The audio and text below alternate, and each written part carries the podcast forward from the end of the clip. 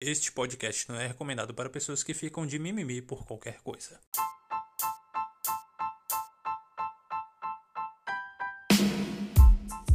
Olá, meus queridos e minhas queridas, sejam todos bem-vindos a mais um episódio do podcast Os Camaradas, que nada mais é do que um podcast mensal trazendo um papo descontraído e divertido para você sobre filmes, séries e afins. Bom, pelo menos é o que a gente vem tentando. Eu sou o Hudson. Sou o Patrick. E hoje nós estamos com convidadas queridíssimas. A primeira, que eu acho que é quase minha vizinha, é a Aline Pereira. Oi, Aline. Oi.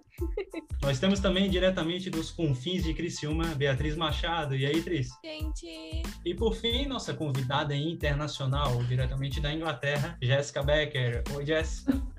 Oi. E o tema deste episódio é Aquele com algumas séries nem só de filme vive o homem, ele também vive de séries. E esse ramo é gigantesco. Lost, por exemplo, é, levaria aproximadamente uns 25 anos para ser assistida por inteiro, segundo as fontes, minha opinião que importa. Fonte segura é essa, aliás, tá? Recomendo. E você levaria esse tempo inteiro para descobrir que o final é uma bela porcaria. Mas tem muitas séries queridíssimas, seriados que têm é, um lugar especial nos nossos corações, que a gente ama amar e ama odiar. Seriados que nos trazem uma experiência diferenciada onde nos identificamos com certos personagens e situações. Aventuras e histórias incríveis, que nem sempre tomam o rumo que queremos, mas mesmo assim nós curtimos pra caramba essa jornada. E é sobre algumas dessas séries que nós vamos conversar um pouco no episódio de hoje.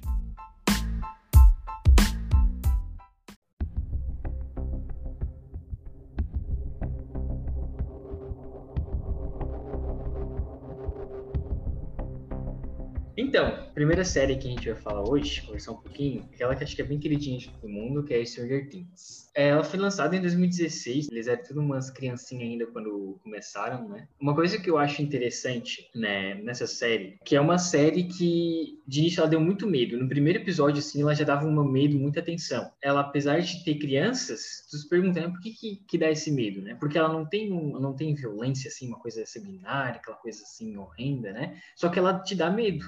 Isso acontece porque tem crianças envolvidas. Aí você começa a ver as coisas pela perspectiva das crianças Yes. Que tudo aquilo é muito assustador. Se fosse uma história com adultos, não ia ter o mesmo efeito. Mas como é com criança, tu fica naquela expectativa, inocência, de, não sabe o que fazer, da fragilidade. A mesma coisa acontece com o, com o It a Coisa, que alguns amigos meus a gente chama de Itinho, Itinho de Tim. E aí a gente percebe ali no filme que eles é, são crianças e o pessoal que, que, que assiste esse filme, né, do, do It, também fica com esse mesmo medo, porque vê as coisas que são é, pesadas, tudo na perspectiva da criança. Tanto que o segundo filme dizem que não dá tanto medo, porque já estão todos adultos. Aí já perde aquele. quebra aquela coisa da fragilidade. Vocês também sentiram isso quando estavam assistindo o Stranger Things? Não sei se vocês assistiram. É bem interessante falar sobre isso, porque eu achei que eu era a única pessoa.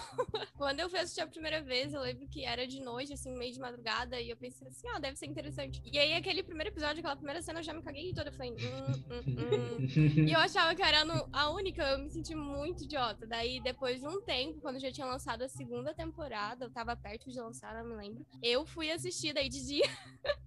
e daí eu vi que não era nada a. E realmente é o que você falou, é pela perspectiva das crianças. Achei bem interessante tu ressaltar isso, porque eu nunca tinha olhado por esse lado. Uhum. Essa, essa foi a primeira série, assim, que, tipo, que eu maratonei. Primeira temporada, não, né? Mas depois, na segunda e terceira, eu fui as duas assistindo um dia só, assim. Porque é pouco episódio, né? Acho que foi uma das, uma das primeiras que bombou a Netflix e também que foi naquele formato de pequeno, né? Tipo, episódios maiores com poucos episódios mais centrados. Que eu amo, assim, que pra mim é perfeito, porque eu não gosto de coisa muito longa. Tipo, Ai, Grey's Anatomy, né? Que vamos conversar aqui pra frente.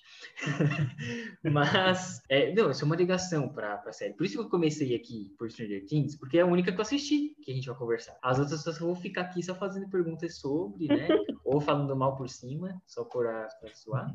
Não, não assiste e fala mal bonito. Sim, sou desses. Eu pagando do senso comum. Oh, o legal dessa série também é que a gente precisava de um ar novo, assim, misturando ficção científica, terror, sabe? Porque, tipo, a gente já viu muita coisa de universos paralelos e tal, né? Só que ali eles fizeram de um jeito diferente, como o Patrick falou, da perspectiva das crianças. Isso foi, foi bem legal, não foi repeteco, né? Por isso que faz um grande sucesso. É, foi Acho que talvez nova. uma coisa que causa medo é que o, o inimigo comum das crianças não é algo assim que já, já tem acontecido, ou que seja, tem um nome, como se fosse um ET, ou como se fosse espíritos. É como se fosse a mesma dimensão, mas do outro lado. E eu acho, de uma certa forma, eu acho que eu nunca vi algo dessa forma. Então dá mais medo, porque é como se fosse a mesma realidade. Então fica aquela tensão de tipo, o que pode acontecer se ele vir pro nosso lado? Como acontece, né? A cena do Will, né? Que ele fica com o bicho nele, né? E daí eles vão tirar. Aquela cena, para mim, uma das melhores cenas que eu já, já assisti, assim. A atuação dele foi perfeita. Deu, dá um, muito medo. Fiquei cagado de medo aquela cena ali. Eu tô me arrepiando de novo. É verdade.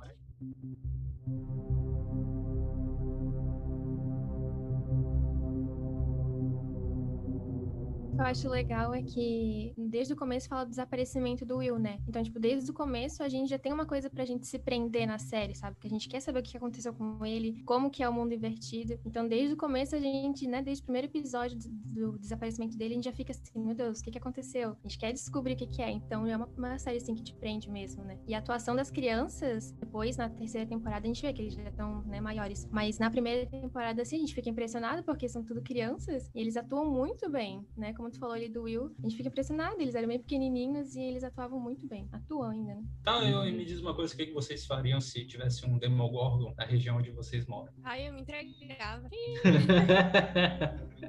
Faça a minha Eu com meu 1,57 ia poder fazer o quê? Ô, Beatriz, será que essas minas abandonadas aí de Criciúma não é talvez uma passagem para o mundo invertido também? Ai, não sei, não quero saber. Tomara que não. Deixa tudo bem quietinho lá. Eu vou ficar longe de Criciúma agora, depois dessa aí. Bem quietinho aqui, minha cidade vizinha. Falar agora sobre Emily em Paris, uma série que eu acho que ficou dividida entre amor e críticas, eu diria. Eu gostei, primeiro, porque mostra Paris, uma cidade que eu tenho muita vontade de conhecer. Gosto bastante quando mostram em filmes e séries Paris. E também porque ela é bem clichê e eu gosto de coisas clichês. A série tem como personagem principal a Emily Cooper, que é uma executiva de marketing vive em Chicago. A chefe dela até então ia para Paris a negócios, mas a Emily teve que tomar o lugar dela na viagem. E por diferenças de culturas e línguas, a Emily ela sofre certos conflitos, assim, por conta da, da língua, principalmente, né? Porque ela não fala francês, o pessoal com quem ela vai trabalhar, todo mundo é francês, e eles esperavam outra pessoa, e chegou ela lá como substituta. E o pessoal não se dá muito bem com ela, mas ela se esforça, assim, bastante pra sempre conseguir dar o melhor. E a chefe dela lá em Paris não, não se dá muito bem com ela, porque a mulher, assim, realmente é bem rígida. E esse eu diria que é um dos poucos conflitos que ela tem, porque a série, assim, demonstra ela como uma pessoa, uma personagem, assim, bem perfeitinha, sabe? Diferente do que a gente tá acostumado de ver, porque ela tá sempre feliz, arrumada, contente. Se eu tivesse Paris, eu também estaria, assim, feliz. Mas. mas Sofrendo em Paris. É, mas ela sempre tá assim feliz, ela não passa por coisas assim, sabe? É uma série que não é que nem Stranger Things, que te prende desde o primeiro episódio, não tem nada uau. É assim, é um entretenimento bem leve, que ela só tá lá trabalhando, a- a- assim, o maior perrengue dela é o trabalho mesmo, o pessoal que não gosta muito dela. Aí depois entra uma parte que é o Gabriel, que é o vizinho dela, que ele é lindo, cozinheiro, todo mundo se apaixonou por ele. E aí ele tem namorada, só que ela não sabe disso. E aí ela começa a gostar dele, ele dela. E a namorada dele se torna amiga da Emily. Só que eles não sabiam que os dois namoravam. E o Gabriel e a Emily acabam em algumas, alguns momentos se beijando e traindo a Camille, que é amiga dela. E na série, eles, o, Gabriel e a Emily não falam com a Camille a respeito disso. E aí, esse é o único uau que tem na série inteira, assim. Que na próxima temporada a gente fica pensando o que, que vai acontecer nesse lado romântico da série. Então não fechou esse, essa parte? Não, não resolveu essa parte? Não. não. Ah, Eles acabam traindo a Camille, mas nenhum dos dois falou pra ela. E Meu aí. É aquela que ela- asiática? Não, é a loira. Ah, tá, não cheguei nessa parte. É a loira. ela encontra ela lá, com, conversando com uma francesa lá, que foi grossa com ela, daí eles se tornam amigas, conversando ali. Mas não é a, a, a outra lá que eu esqueci o nome dela. E aí a Camille é bem legal. E aí foi traída pela amiga e pelo namorado. E aí na próxima temporada ninguém sabe o que vai acontecer. né? Ah, uma coisa que eu queria falar era dos looks. Eu até queria perguntar pra vocês quem assistiu, né? Porque muita gente falou mal dos looks, mas muita gente gostou também. Eu gostei de alguns looks, outros não. O que, que tu acha, atriz? A atriz que, Eu que é. esperava um pouco mais, na verdade. Pelas propagandas iniciais ali, a gente, a gente tinha uma perspectiva melhor, assim, dos looks. Eu, acho, eu, eu achava que seria uma coisa mais grandiosa, uma coisa mais fashion. Mas, no final das contas, o que eles apresentaram como uau dela não foi tão uau, assim, no meu ponto de vista, né? Eu vi muita gente concordando com isso também. E por ser Paris, contribui muito pra moda, acabou que deixou um pouco a desejar, eu acredito. E tu gostou dos looks da Camille? Eu não cheguei na parte dela. Ah, não É que eu fiquei Ah, tão decepcionada que eu não cheguei. ah, A entendi. Aline deu spoilers de tudo aqui pra vocês que não chegaram. É, Eu acho que, eu acho que a grande expectativa em cima dos looks dela é por causa que a, a figurinista da série é a mesma que a do Diabo Veste Prada. Ah, E é um verdade, eu não Filme que é um. Tem um dos melhores filmes do cinema. né? É. É, enquanto vocês estavam conversando aí, eu chamei o Esquadrão da Moda aqui e pesquisei. Emily em Paris, looks. E eu não Eu entendi. também. Eu não entendi o Eu que, que, que, que é essa Eu roupa. Tem uma antes, ela de sabia? boina, boina vermelha com uma roupa xadrez. É, esse eu gosto desse look. Esse eu não, não Eu entendi. gosto né? xadrez. A boina eu já... Achei- É, é porque é lindo. eu acho que ela colocou essa boina só por causa daquele estereótipo dos franceses. Ai, né? é, Porque teve muito hate por causa disso, né? Que muitos franceses não gostaram do, da adaptação, É, né? ah, uma coisa que eu queria falar era sobre isso, porque a série retrata muito os franceses como rudes, né, grossos, e muitos franceses se ofenderam, né? A gente sabe, claro, que quando se trata de série, filme estadunidense, eles exageram nesses aspectos, né? Eles Uhum. acham que é de um jeito e colocam como isso e acaba ofendendo outras pessoas. Eu não posso falar como os franceses são, porque eu nunca fui para Paris, não conheço nenhum, mas eu acho que eles podiam ter feito diferente a série nesse aspecto, sabe? Porque é um, é um público, né, que assiste também. E ser ofendido dessa, né, dessa maneira na série não foi, não foi legal. Eu Aham. lembrei de algo bem interessante aqui. Eu vi uns tweets de um cara falando sobre. Ótima fonte, é tweets. Eu vi um cara falando sobre o TCC dele. E ele, em resumo ali, ele falava que a gente pode aprender muito com séries, desenhos, porque a gente vê muito a perspectiva do criador. Então, nesse caso, a gente pode ver como a América enxerga o francês, né? Ou pelo menos como eles pintam o francês, né? E eu lembro que eu reparei muito isso em Friends, né? Que a gente vai falar mais pra frente, da época. E Emily Paris é, é uma série bem atual. E a gente pode comparar com outras retratações dos, frante- dos franceses em filmes americanos e não mudou muita coisa. Então significa que ou a Fran- os franceses, os diretores franceses e os diretores americanos não têm um bom é, relacionamento, ou meio que até a América ainda tem uma birra com os franceses por conta de algum motivo. Porque Sim. é a única explicação pra eles retratarem eles dessa forma. Ou até uma inveja na questão da moda. Não tem como saber. Pode ser. Porque depois de tanto tempo não ter mudado nada, né? Porque a gente vê hoje É. muitas, muitas séries que estão rea- realçando algumas culturas, né? E aí acho que foi um pouco chocante os Estados Unidos manter essa mesma, essa mesma abordagem com os franceses, né? Um amigo meu que foi para foi em Paris, ele comentou que os franceses, eles não são grossos. Eles só não gostam muito de ter que falar inglês. Eles gostam... Se tu fala em francês... É, né? E Se Uhum. tu fala em francês com eles, eles te tratam bem. Mesmo que seja arranhado, se, se tu se esforça em comunicar na língua deles, eles já se tratam melhor. Da mesma coisa quando a gente tem um gringo no Brasil, né? Se, não é que a gente vai tratar mal se fala em inglês, mas se eles falam português é, mais horrível que seja e tenta se comunicar, a gente vai achar incrível e vai tratar super bem, vai ajudar e tal, né? Então, é a mesma coisa que talvez aconteça com eles, né? Mas como os americanos talvez tenham essa, esse costume de, ah, tem que falar inglês em todo lugar e tem que aceitar a gente, acaba retratando eles dessa forma. É, então, acho que pelo que a gente tá conversando, então, Emily in Paris é uma, uma série nova, mas só que não é atual. Tipo, parece que ficou presa 10 anos, 10, 15 anos atrás ali. E só Verdade. pegaram, pegaram o roteiro e os figurinos e jogaram aqui em 2020, assim, e vamos fazer isso. Uhum. Aí, vocês assistiram o dublado ou legendado? Legendado. Legendado. Ah, tá. Não, porque a, dubla- a dublagem de francês é um sarro, né? Então, mas enfim. Aí eles colocam o sotaque no dublado em francês. Aham. Ah, É tipo aquele filme A Pantera Cor-de-Rosa. É... ah é verdade, verdade. Não vou imitar aqui porque é apagação de mico, mas é isso. Ah, La Casa de Papel, ela foi um fenômeno na Netflix, tanto que ela foi considerada, se eu não me engano, a série mais vista no mundo todo numa língua que não fosse o inglês, no caso sendo o espanhol.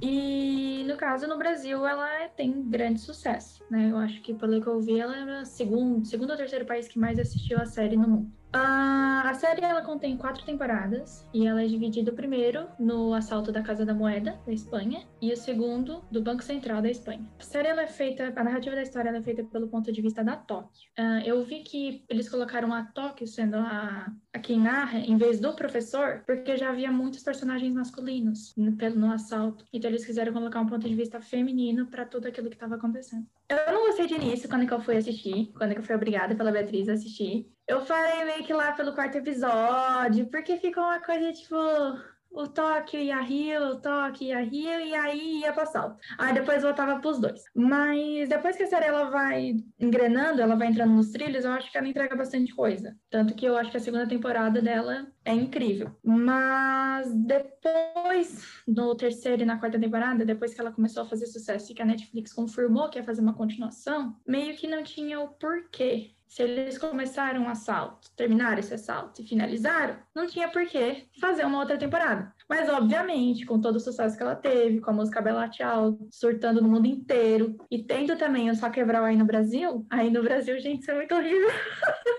Então Ai, a Netflix ela decidiu fazer de novo, né? Fazer uma. tentar mais uma vez. Eu achei uma, uma curiosidade que eu achei é que os próprios. que depois que eles terminaram de fazer, porque era para ser a primeira e segunda temporada e acabou. Ia passar na TV espanhola e depois disso nunca mais. Eles acabaram destruindo todo o set de filmagem depois disso e os atores e resseguir a vida deles. Quando a Netflix confirmou a terceira parte, foi dessa forma que os próprios atores descobriram. Não foi algo assim que eles contaram, Sério? pegaram, olha, a gente tá indo de novo.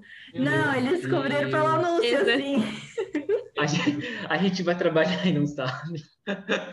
Meu Deus. Então, então, aí eles acabaram fazendo a terceira, a quarta e a quinta temporada que ainda vai para lançar. Eu acho esse assalto melhor do que o primeiro assalto, o, o, Banco Central. Eu acho que também é grande parte por causa do dinheiro investido, né? A Netflix deve ter dado muito mais dinheiro, então eles conseguiram fazer algo melhor. Mas aqui em quarta e a quinta temporada, eu acredito que deveriam só ir nenhuma e terminar, porque a quarta temporada é muita injeção de linguiça. Eu acho que a quarta temporada só foi para matar Nairobi mesmo. Que de resto não, não serviu, não teve o que ter. O que, que vocês acham? Então, é... eu não lembro muito bem das quatro temporadas. A Jéssica acabou de falar que a Nairobi morre, agora eu que lembrei disso, até triste mencionar isso. Uma coisa que eu acho interessante que eu queria falar é que a série faz com que a gente goste dos bandidos, em vez, né, do policial. A gente gosta do, dos maus, em vez dos bonzinhos, né? Na verdade, a gente tem até raiva dos bonzinhos que estão ali tentando ajudar tudo e a gente tem raiva deles, né? A série fez isso com a gente. Isso é muito ruim. É, você sente isso por conta da. Vou perguntar porque eu não assisti, né? Sente por conta da motivação deles, que eles têm alguma motivação, tem alguma coisa que eles estão lutando contra, assim? Ou eles são realmente maus e vão só roubar o dinheiro? É, eles estão ali por puro egoísmo, porque querem roubar o dinheiro, né? Só que a série mostra, assim, como se os errados fossem os policiais, sabe? Mostram como se eles fossem os errados e os maus. Tipo, a gente chega a ficar com raiva lá daquela inspetora hum. que tá grávida, aquele bebê não nasce é nunca. É, é tão elaborado é, o plano deles é, é, tão detalhado, tão elaborado, que a gente acha tão bom é. e acha um desperdício não dar certo. Exatamente.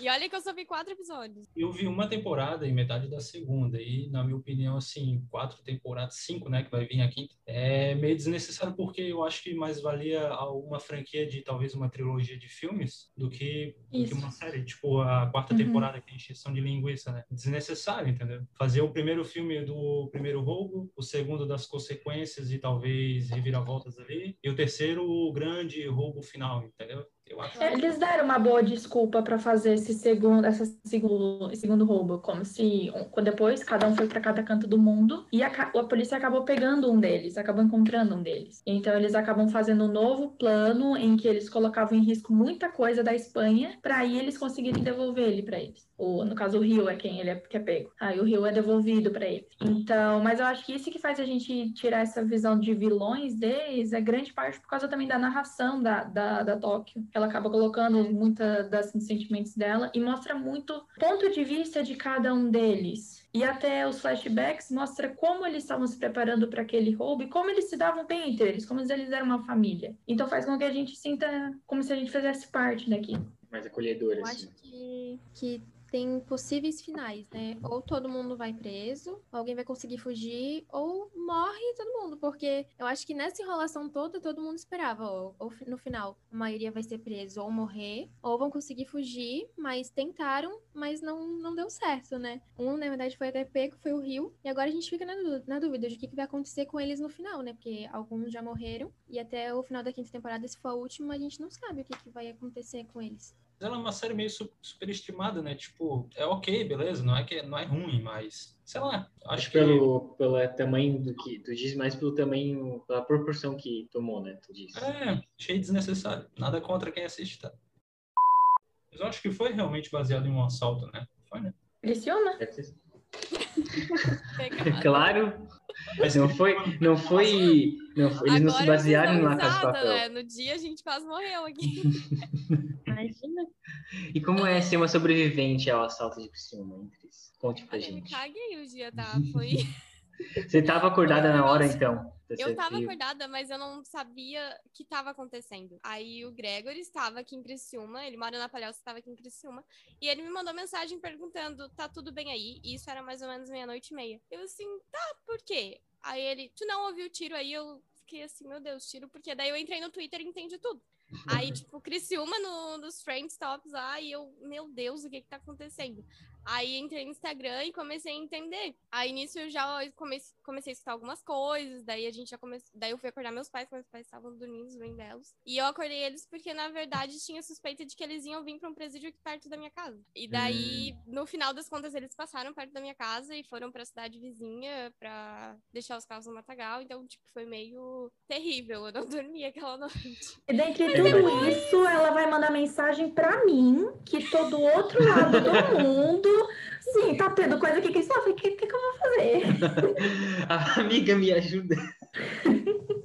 Depois o Gregory foi a primeira pessoa que, tipo, eu, eu pensei assim, né? Porque, na verdade, nenhum amigo meu mora mais em Criciúma, né? Então, eu era a única ferrada. Daí o Greg estava aqui e era a única pessoa com quem eu tinha que me preocupar. Eu até mandei mensagem pra Vitória no dia, porque ela morava bem perto. Inclusive, ela achava que os tiros eram fogos de artifício. Terror. O resto mora, mora tudo longe, então, do nada ali, eu pensei, ah, por que não, né?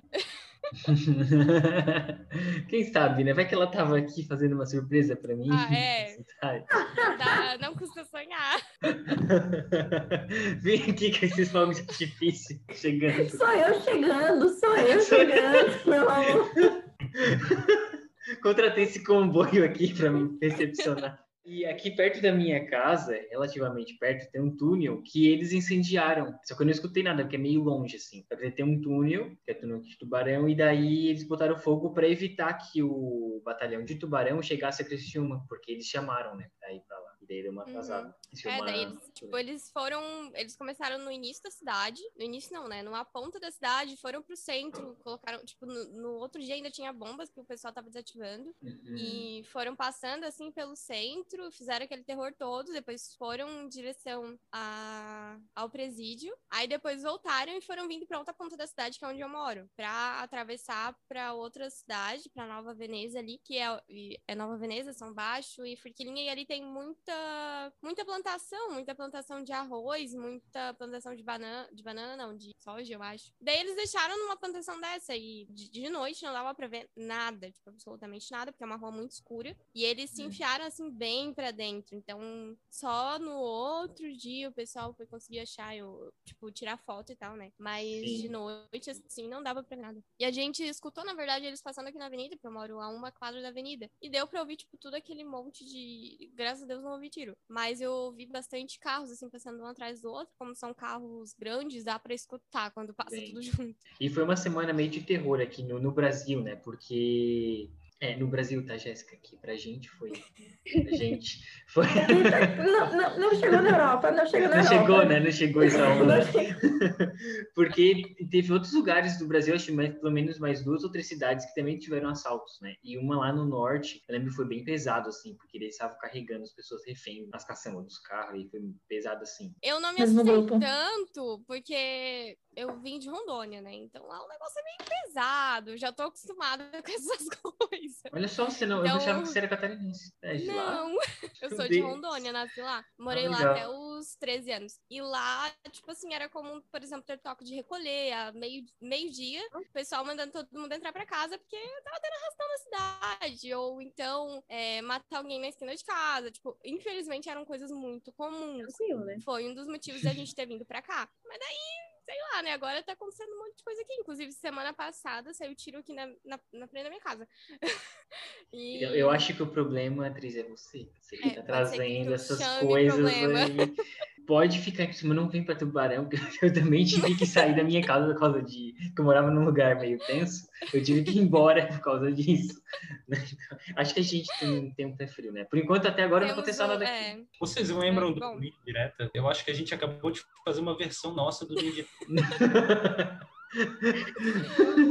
Bota na edição, uma Cara, a gente puxou pro, assim. pra capa de polícia aqui. Mas aqui ainda não tem é uma coisa que tem a ver, né? Tanto que nesse caso do, de Criciúma, o pessoal ficou falando da ca- é, La Casa de Papel da vida real, né? E às vezes pode até incentivar, na verdade, esse tipo de série, né? É É reproduzir, porque a pessoa ensina, né? Igual quando teve aquela polêmica sobre os 13 porquês. Não vou falar inglês porque senão eu vou passar vergonha, né? Mas a questão ali da, da cena da Hannah e tudo aquilo lá, teve muita polêmica na época justamente por isso, por meio que ensinar, incentivar. E eu não, não sei se na época teve alguns casos ou se aconteceu alguma coisa, mas é algo bem sério, né? E do mesmo jeito os assaltos. Tudo bem que É. eles planejam de outras formas, mas querendo ou não incentiva e faz o pessoal achar até, digamos, irônico, né? Porque foi o que aconteceu. Muita gente tava bem preocupada com o Criciúma, mas muita gente tava fazendo piada, é, comparando com a Casa de Papel. Então, achei Uhum. meio insensível no dia, mas agora a gente tá aqui, né?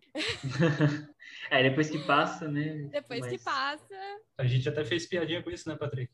Mas foi bem Sim, depois do. Foi depois. Foi depois. Depois. Fazendo expose bom. aqui ao vivo.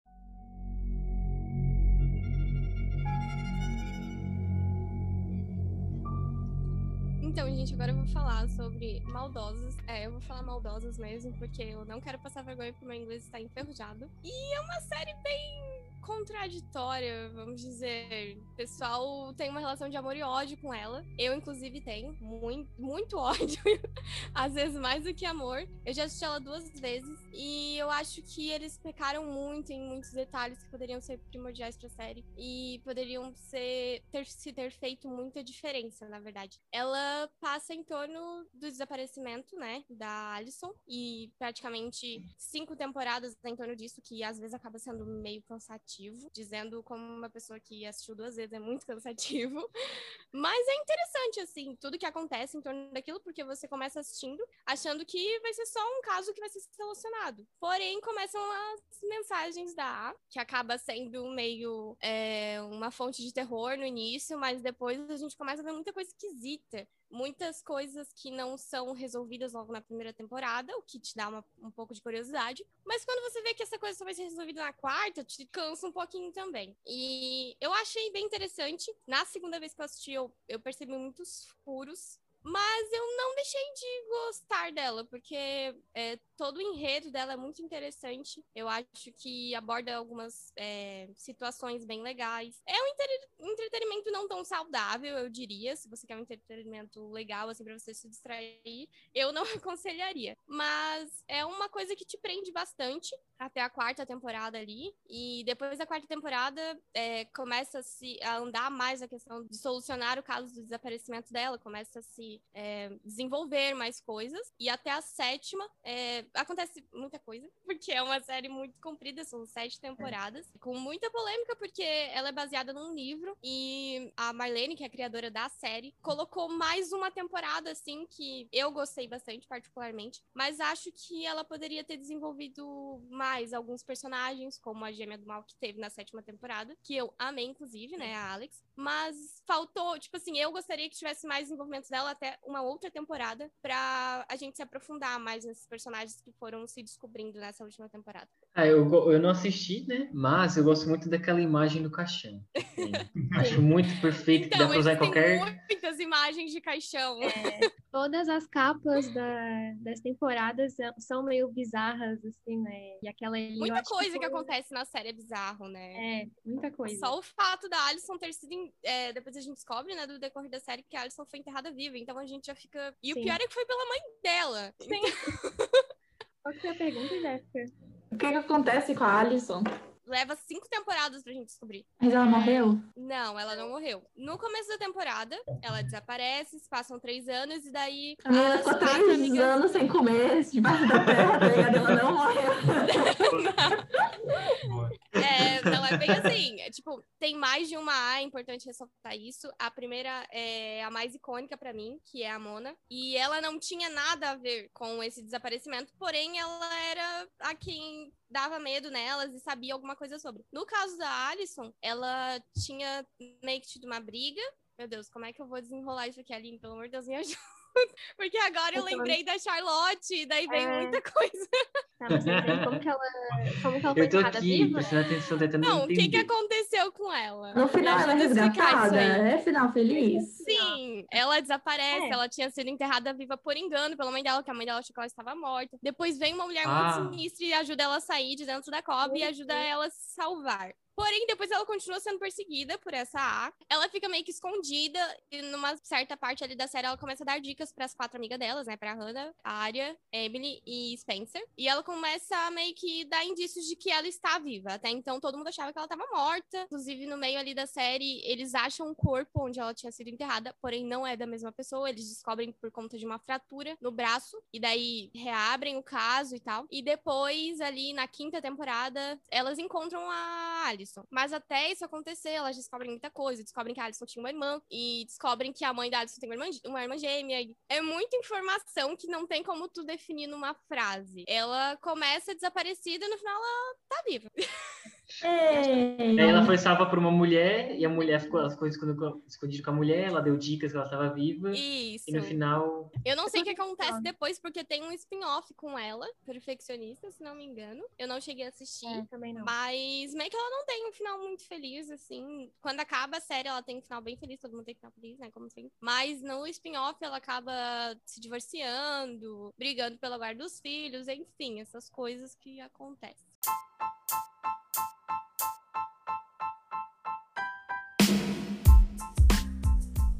Obrigado você, caro ouvinte, que chegou até aqui neste episódio com essas pessoas, essas convidadas incríveis falando sobre seriados e afins.